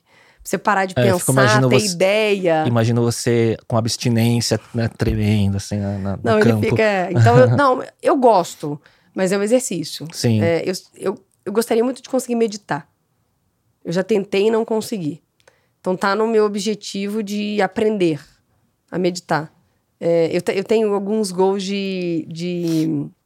Durante o ano também, eu quero, ah, eu quero aprender a tocar piano, eu quero aprender a meditar, eu quero. Tem coisas ali que eu também coloco para poder ter um escape é, desse dia a dia, né? Fazer exercício e aprender alguma coisa nova. Meditar, ele você tem que encarar não como parar de pensar ou como essa coisa zen, é, esotérica. Você tem, você tem que pensar que é, um, é uma musculação da mente. Eu, eu, digo isso porque já falei tantas vezes, deve, a audiência deve estar cansada de ver essa história. 2008 para 9, que foi quando o ano que eu casei, a gente foi fazer um retiro na Índia. Ficou mais de um mês num ashram meditando é, o dia inteiro. E foi quando é, o nível, né, até de, das ondas cerebrais, eu voltei com um, num outro estado, de certa Legal. forma. E foi um período muito. Foi quando a minha filha nasceu depois, que engravidou, então veio com toda essa carga, né? Do celibato de ficar meditando por mais de um mês e por aí, enfim, tem várias histórias sobre isso, né? Mas é um músculo. Pra é. quem é muito acelerado, tem que entender é, que é um pouquinho todo dia e depois total. você vai começando a ter, perceber algumas coisas mudando, assim, sabe? Eu comecei com, o Headspace. Sim. O João faz o Headspace e já tá bem evoluído. E, E você tá no Rookie ainda? Tô. Eu tenho que dar uma chance. É. Dar uma chance. Mas voltando, eu estava perguntando do Pedro, né? Eu tá numa fase que eu tô achando incrível por causa da interação. Ele já entende tudo. Hum. Tudo. E algumas vezes ele faz alguns comentários que a gente fala, mas da onde tá saindo isso? E tá na fase dos porquês. Por quê? Por quê? Por- E é tanto porquê que você tem que se reinventar, né? Como é que eu vou explicar isso pra ele e eu trato ele como adulto, eu e o João?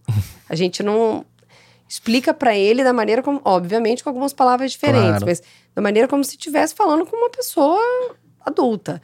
E, e tá muito, tá muito legal essa fase do, do- da troca e de- da gente ter essa interação. Então, pra mim tá assim, incrível. Essa fase. E ver essa evolução É, é. essa fase até 7, 8, assim, é muito curioso porque é uma evolução e um companheirismo cada vez maior, um aprendizado muito rápido, e aí depois chega um, determinado momento que começa a ter ca- características de pré-adolescente, aí é um outro desafio. É, essa aí eu não cheguei. Você vai ver daqui a alguns anos pela frente, são outros desafios. Marcela, como que é uma curiosidade? Como, dá um exemplo de uma rotina sua, né? Se você tem algumas coisas muito cadenciadas. Ah, tem um momento da manhã que eu tô olhando a agenda, fim do dia, eu tô fazendo housekeeping nas mensagens. Você tem algum método de produtividade? não um método, eu tinha, eu tô trocando isso, tá? É, eu não estava, por conta do Pedro, eu não estava acostumada a acordar tão cedo. Então eu tava, eu colocava ele na cama, voltava para fazer as minhas coisas, ficava ali trabalhando até tarde, depois é, acordava um pouquinho mais tarde, vai, sete e meia, oito, e aí começava a minha vida e fazia exercício seis horas da tarde. Uhum. E eu vi que isso não estava funcionando. E aí eu tô mudando. O, o- todo, joguei tudo pra parte da manhã. Então é acorda, faz algum exercício físico, alguma coisa, duas coisas distintas, porque eu tenho a história da musculação, mas tem a história do boxing que eu gosto. Que legal. Jogar tênis, agora tem a história do beach tênis, que tem uma que é- turma que tá tentando me convencer pra que é levar quase pro um meme, né? tênis, é. Então eu vou, vou. Acho que vou pegar algumas aulas. Então tem essa parte da manhã, que é a história do. Eu vou acordar, ficar com o Pedro, mas eu vou desligar ali um pouco. Começar o meu dia a partir das 9 horas da manhã. E aí vai, né? E aí vai. Uma coisa que eu não tenho feito mais é levar o celular para almoço. Hum. Eu não, não consigo almoçar por muito tempo. É, é rápido o meu almoço, mas eu não tô levando o celular. Então, não tô levando o celular, então eu tô Faz ali diferença. no momento. Faz. Faz por quê? Você tá ali com alimentação. Sim. Você não tá com nenhum outro estímulo. Então, você tá vendo o que você tá comendo. Prestando você atenção. prestando é. atenção. Você faz aquele momento. Até você come. Muitas das vezes, quando você tá com o celular, você acaba comendo mais do que você é, gostaria, porque você tá naquele acelero, sabe? Você tá aceleradíssima e aí. Eu, então, o que, que eu faço? Eu tento não levar o celular, não estou levando o celular, almoço. Aí tomo meu chá depois do almoço. Esse chá geralmente já tá nas reuniões. Não tomo café depois do almoço. Uhum. Chá de camomila. Isso é uma rotina. É porque senão acelera cada vez mais. Você tem, Todos pro- você, você tem dias- problema de sono? Não, não tem. Insônia, essas Não, coisas? não, Ah. graças a Deus não. Eu tá- o dia é tanto tão acelerado. É, eu não- tenho um pouco de insônia. É? E, e aí, hoje em dia, eu tenho ido pra cama mais cedo por conta do acordar mais cedo. Então não Uhum. dá. Teu Nove fuso e mudou. meia, 10 horas da noite é cama. E aí, uma das coisas que, infelizmente, você tem que escolher prioridade. Então, vida social durante a semana é muito difícil. Assim, muito difícil. Então, você tem que escolher a prioridade. Você tá ali é, com a e família. ficar de boa com isso, né? Porque e muda tá tudo mesmo. certo. E é isso. Eu já Você tive o meu momento de ter muita vida você social. descobre sabe? outros prazeres né, É em outras rotinas, É eu isso. acho, né? Vez ou outra, sim, pra ver uns amigos, sair, Mas depois conhecer sente, gente hein? legal. É, Não é? de acordar. Às vezes é um drink, tarde, dois, um drink. já dia seguinte você já tá ferrado, né? A energia já muda. Total. Eu também, vixe. Total. Enfim. Marcela, a gente, eu tenho sempre perguntas né, sobre ferramentas de desenvolvimento pessoal. Você falou, né, sobre mentores, terapia, você Sim. quer aprender, aprender meditação, você falou sobre hobbies, que vem beach tênis aí pela frente, né? Mas in- indo para uma reta final, é, eu queria perguntar assim, o que, que você pode compartilhar de projetos que vem pela frente, né? Se tem alguma coisa que você possa falar. E eu tenho uma pergunta que eu esqueci de fazer, assim. Tua, você falou que você tem a sua social media e tudo mais, porque eu vejo o seu conteúdo pessoal nas redes sociais muito intenso. Tudo seu é meio intencional, parece tudo muito planejado, e, e você tem um, um personal branding dos pilares que você fala no seu Instagram, principalmente e tal. É muito sólidos, assim. Como que é a sua rotina de produção? Gente, eu tenho uma pessoa que me ajuda, então a gente faz isso juntos, juntas. Eu trago ali para ela das construções, aquilo que você falou. A, a pauta, a estratégia santo sua. De cal, né? Santo de casa tem que fazer milagre, é, né? Não dá para é. fazer recomendação de construção de branding e de comunicação para as empresas se eu não começo a fazer Sim, comigo. Com a tua marca, né? É, então isso foi proposital. Porque lá durante a pandemia as pessoas começaram a me pedir ajuda, meu Instagram era fechado, eu não fazia nada. Eu falei, pera, para eu te ajudar eu preciso entender como é que faz. Uhum. E aí eu fui estudar, comecei a fazer, e aí viu, ok, isso aqui funciona, isso não funciona, e agora eu posso, com, baseado na experiência, é, dar conselhos e guiar as outras pessoas. Sim, existe uma construção ali dos pilares que eu quero passar. A gente faz isso. É, tem uma. A gente, ela trabalha o conteúdo todo na sexta-feira. Então, ela trabalha o conteúdo, às vezes, de uma semana ou de 15 dias. E aí ela prova com baseado você. Baseado nos pilares. Ela coloca tudo no Notion, uhum. super organizada. Uhum. Coloca tudo no Notion e no Canva. E aí no Notion tem tudo organizado, data, se aquilo é topo, meio, fundo de funil, quando vai vir, extremamente é, organizada e de uma maneira muito estratégica ali. Aí ela coloca no Canva, vejo a arte, valido, às vezes eu mudo, faço algum comentário e, ok, aprovado, ou precisa fazer essas modificações. E aí tem conteúdo para durante uma semana ou 15 dias. Uhum. E aí, assim, que eu vejo assim que você a tem, coisa vai. Você tem desde post estático, carrossel, Isso. corte de podcast, Isso. não é? Isso. Então ah. ela, ela vai fazendo uma diversificação. Uma coisa que ela tá. Ela vai ouvir isso, ela vai ficar muito feliz que eu tô falando isso no ar. Abre a, ela me enche o saco todo dia. Ela abre a câmera, por favor. Você pode falar na câmera, você pode trazer. Isso é uma coisa que eu ainda preciso construir. Não é uma coisa tão óbvia abrir a câmera ali e começar a interagir porque eu, de novo, a história dos pratos. Sim. Porque para mim, acordar mais cedo na sexta-feira, 5 horas da manhã, e validar todos os conteúdos em duas horas, é uma coisa. Outra coisa é você abrir câmera todo dia e começar a interagir. E que, produz, é uma produção. Que você toma um pouco mais de tempo. Sim. E eu falei com ela, eu vou chegar lá, deixa eu só me organizar. Tem outras coisas aqui que eu preciso, neste momento, me dedicar. Existe uma humanização de podcast que já ajuda. É isso. Dos cortes, isso. que você já pega o tema, já tem a sua, né? Você em, em, em primeira pessoa e tudo mais.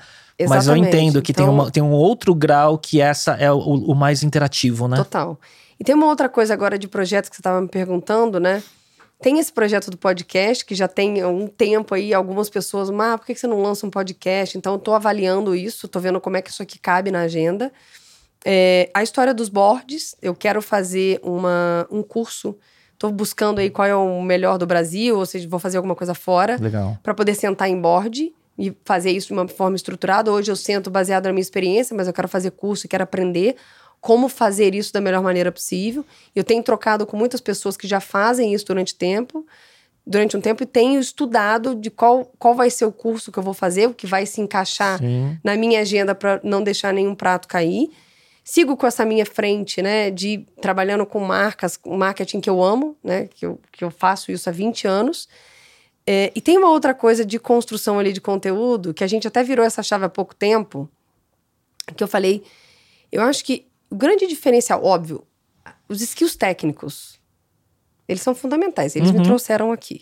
Sim. Então, sem eles, eu não conseguiria estar aqui sentada fazendo. É, isso é visível. É, então, uhum. isso, é, isso é importantíssimo, isso é, em qualquer profissão.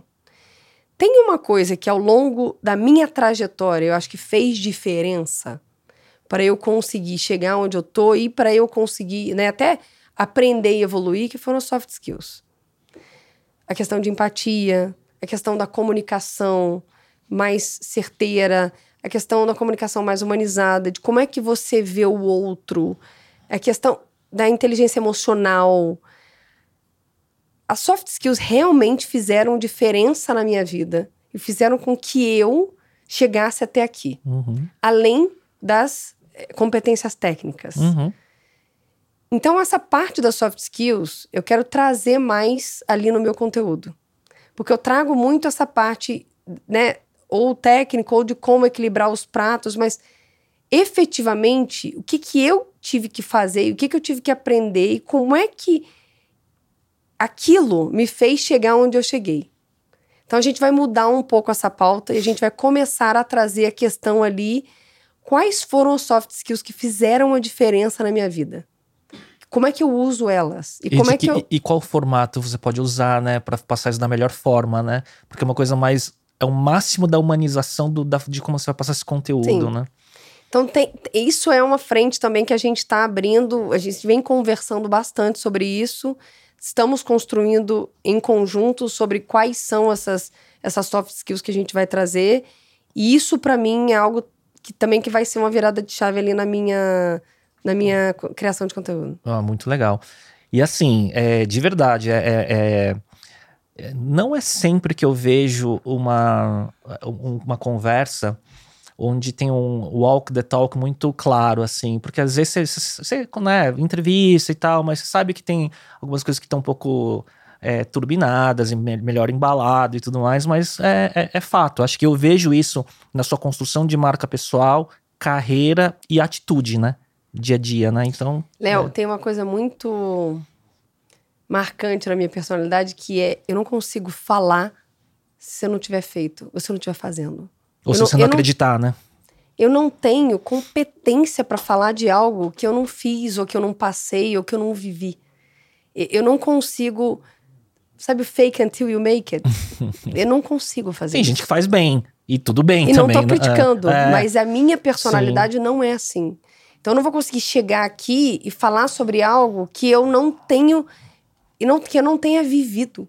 Seja na minha vida pessoal, seja na minha vida profissional, que eu não tenho carregado ao longo da minha trajetória que eu consigo falar aqui de coração aberto pra você. Você acha que a tua objetividade às vezes assusta algumas pessoas quando você Totalmente. começa a trabalhar em um ambiente novo assim? Total.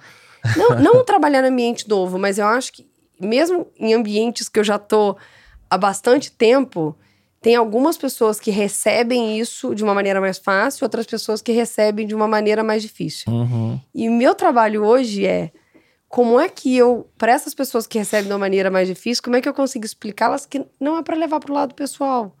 Porque isso Quem não- tem que fazer a leitura é você, de como, né, transmite e depois. e- e- mas eu tento algumas vezes entender um pouco de quem tá ali, seu, meu interlocutor. Sim, sim. de como é que eu posso trabalhar essa objetividade ou não. Como é que eu. Né, às vezes eu, eu tenho isso, e isso é uma coisa que a coaching e a psicóloga me ajuda muito, de como é que ali, com as minhas interlocuções, como é que eu vou trazendo ali, sem perder a essência da Marcela e Entendo. a objetividade, mas fazendo às vezes de uma maneira um pouco mais sutil, às vezes Sim. mais rápida, mais objetiva. É, é tudo por questão de, de ganhar tempo e, e até poupar o outro lado. Eu não. É mais efetivo É. sabendo, né, como transmitir. Isso é uma coisa muito forte da minha personalidade. E uma outra coisa é, é, se tem uma frase que me traduz, é, que as pessoas falam, poxa, mas o que, que é a frase que te traduz, assim? De quem é você? Então Diga. espera isso Ah, para as perguntas e bate-bola aqui no final. spoiler. Então não tô dá, não fala essa frase. desculpa. Ok. Marcelo, então, já fazendo esse gancho, eu vou fazer, então, eu sempre tenho aqui no finalzinho um bate-bola de cinco perguntas. Tá bom. Vamos ver o que, que, que vem, vai no, no improviso, se é que você não tinha se preparado antes. Manda bala. Um hábito que te ajuda no dia a dia.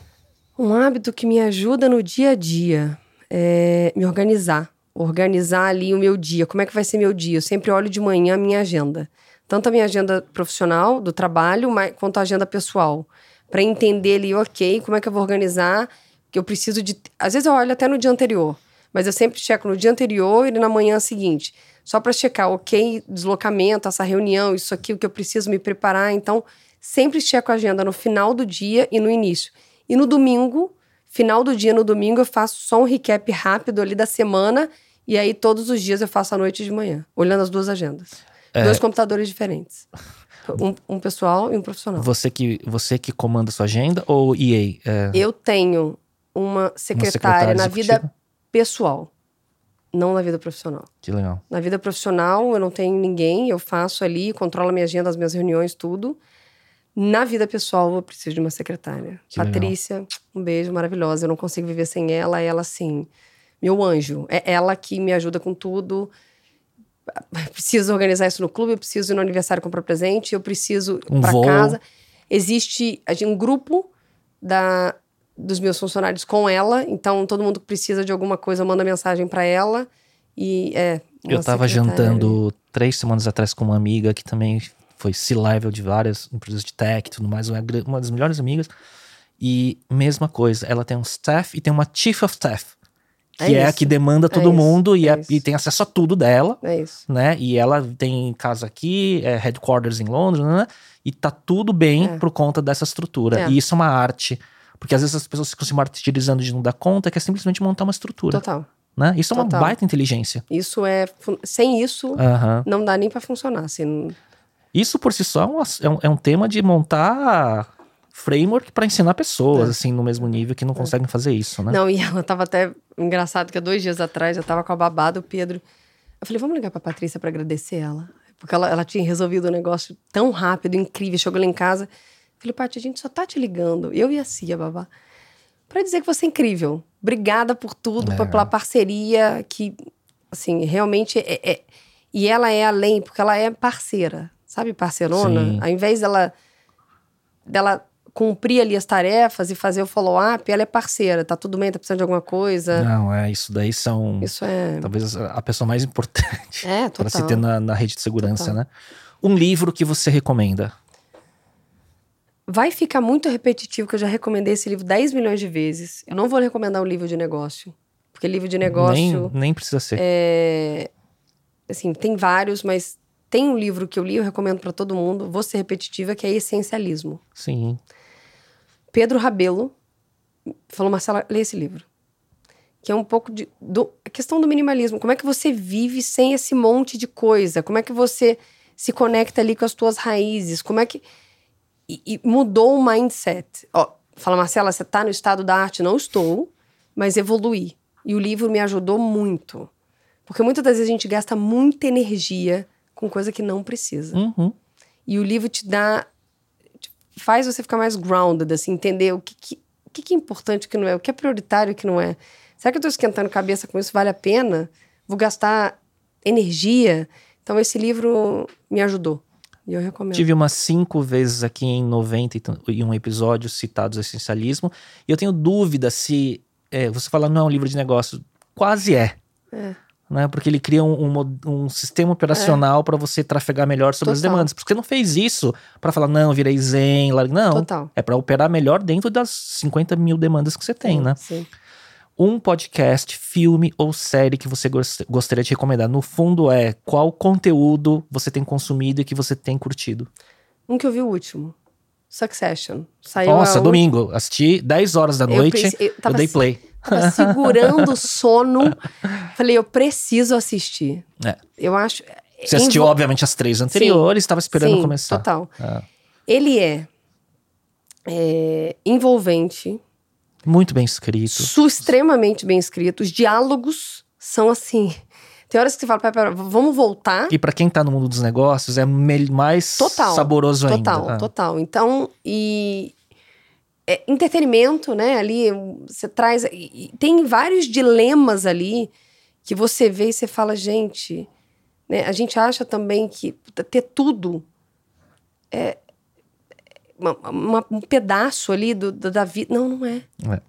Assim, e tem, tem coisas ali que você vê, relação entre família, É. tratamento entre irmãos, que você fala, meu Deus. E faz você refletir sobre muita coisa da tua vida. É que é tão exacerbado, né? Algumas vira- coisas, mas que você se identifica em pequenas Total, coisas, né? total. Então eu acho que. Pode ser na é questão o do, último. do, do, do casal, no final do, do episódio. Total. do Tom com a Shiv lá Total. deitados, né? Ou, enfim, o Logan tipo sozinho no aniversário dele, né? E os E três sa- filhos longe. Não, e ele saindo ali, mas acabou o aniversário, mas assim, como Não, assim? ele foi sair com tem- segurança pra comer com segurança É. que ele não queria aquela co- coisa da casa dele, né? Total. Então tem, tem algumas coisas ali que você até tira e fala, nossa, é aquilo que você falou, é tão exagerado que te faz refletir. Você fala, nossa, mas. Eu acho excelente. E aí, pra mim foi a mesma coisa. 10 horas da noite que estreou, eu dei play. Aí acabou, lançou ao mesmo tempo o podcast oficial do, do Succession na HBO. Vi. que é comandado pela, pela Kara Switcher, que é do- era do Wall Street Journal e tudo Tá. mais, é muito acostumado com inovação, que ela sempre faz um recap com o ah, criador da série. Ah, legal. Pra falar sobre qual foi o, o, o que, que ele pensou pra escrever as- o- daquela forma, né? Só uma curiosidade sobre isso, porque nem todo mundo assiste Succession e eu sou fanático.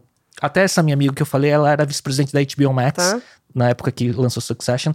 Como que você acha que vai ser o fim da série? Porque essa é a última temporada. Então, eu acho que vai ser algo totalmente. Do jeito que eles são, a maneira como eles constroem Não o vai ser roteiro. óbvio, né? Não vai ser óbvio. Eu acho que não vai ser óbvio. E eu não acho que nenhum dos três vai assumir. né? Eu acho que no final das contas, enfim, vamos ver. É porque é muita tirada de tapete ali, tá muito óbvio. Ah, um dos três vai tomar. E no final das contas, Eu acho que o mais inteligente de todos é o Greg. O, o, o primo O Greg. Porque ele se faz de boa, mas ele é o cara que tá vendo tudo. Ele tá por dentro de. Assim, é uma teoria minha, mas enfim, Vamos, vamos, ver, ver. vamos ver.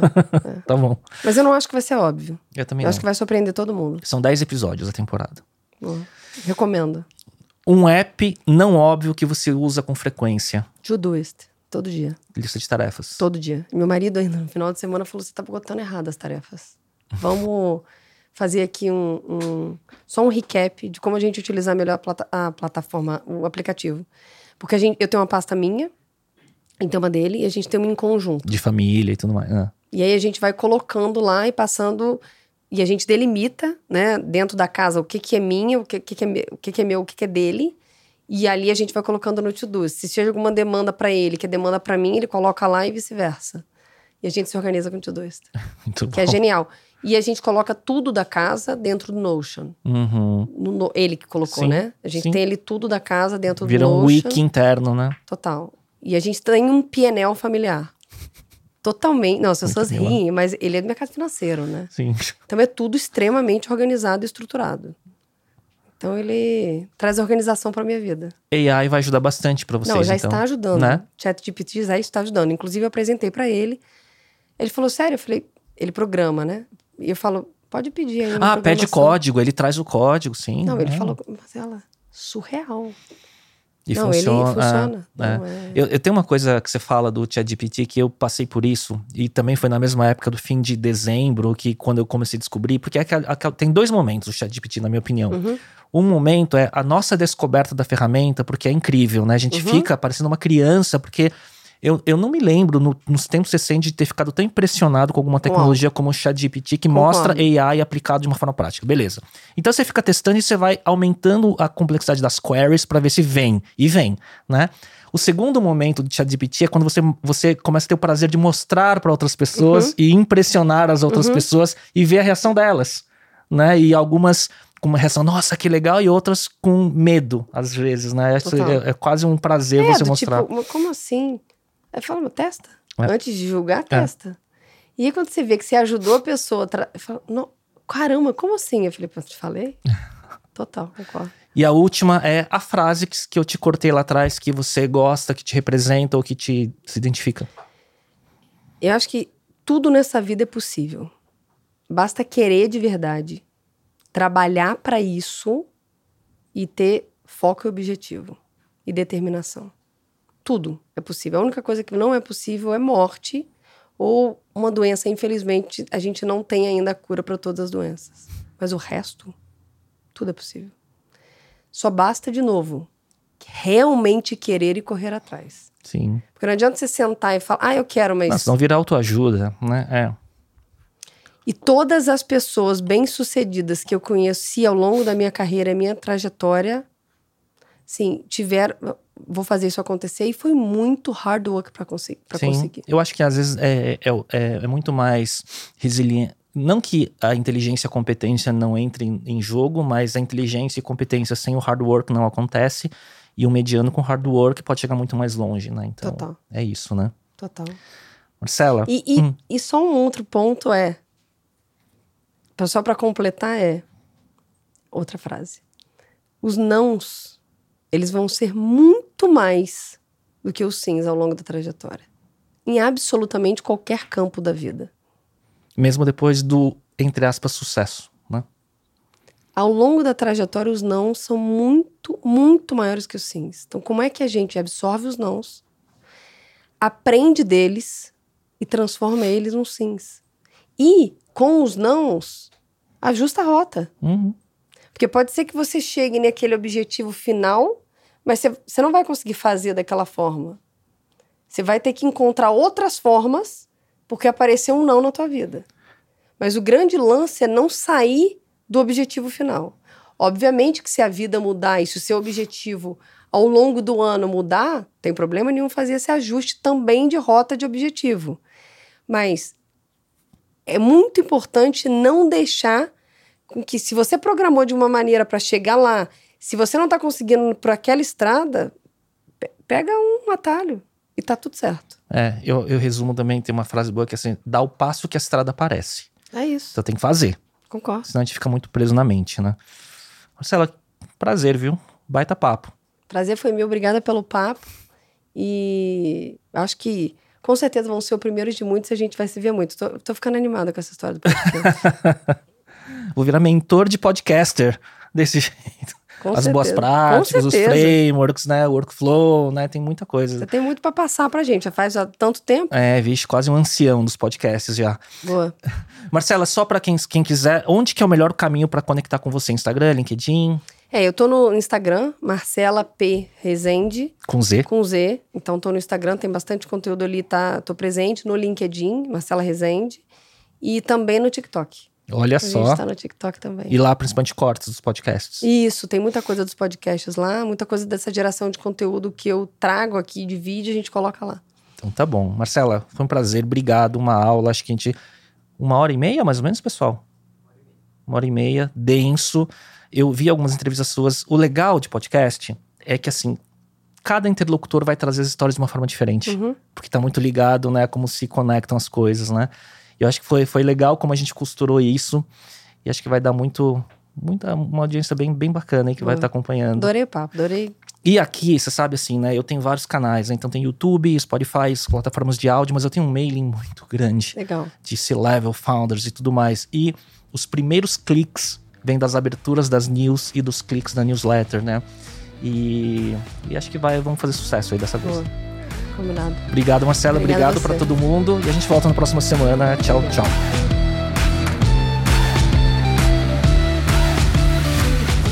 E para você que chegou até aqui, queria te convidar a acompanhar o canal no YouTube, o perfil no Instagram e no TikTok, onde você pode se atualizar sobre as novidades do podcast, assinar a newsletter e ver conteúdos derivados.